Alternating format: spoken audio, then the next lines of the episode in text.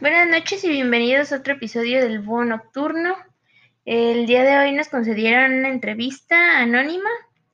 Eh, primero que nada, ¿cómo se encuentra? Hola, buenas noches, muy bien.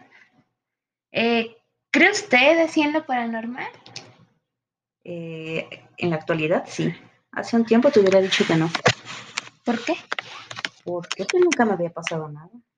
Por eso te hubiera dicho que no, pero experiencias eh, pues que me han erizado la piel. ¿Nos podría contar alguna experiencia?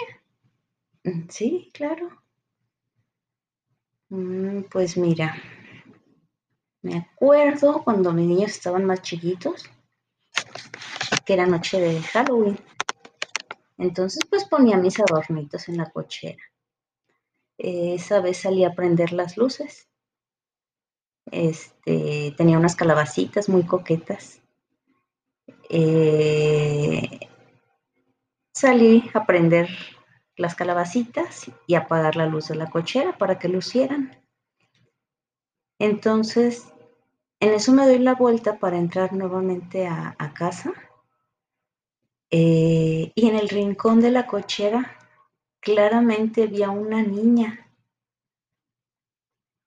aproximadamente de unos 10 años, toda vestida de blanco. Nunca le llegué a ver la cara, solamente como si la niñita estuviera con su carita agachada y el cabello largo, lacio.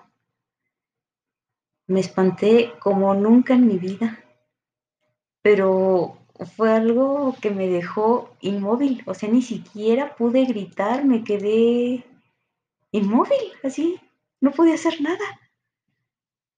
Entonces apreté mis ojitos con miedo. Eh, me sentí pues,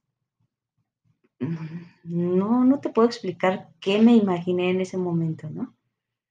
Lo que me iba a poder pasar.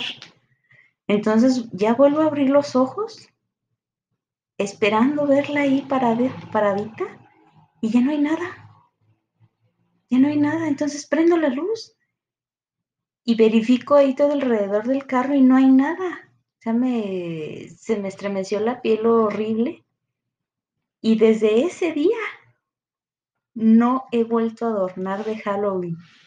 No sé si es superstición mía, si tuvo algo que ver con que pues era una cultura que no era la mía. Yo estaba poniendo cosas de Halloween cuando debo de festejar Día de Muertos. Entonces, desde ahí no volví a adornar para nada en día de Halloween. Entonces, sí, sí creo en lo paranormal. Ay. No, y hasta se me erizaron mis vellitos. Sí, fue muy escalofriante. Muy feo. Pues muchas gracias por, por dejarnos entrevistarla. Eh, pues gracias por escuchar. Espero que les haya gustado.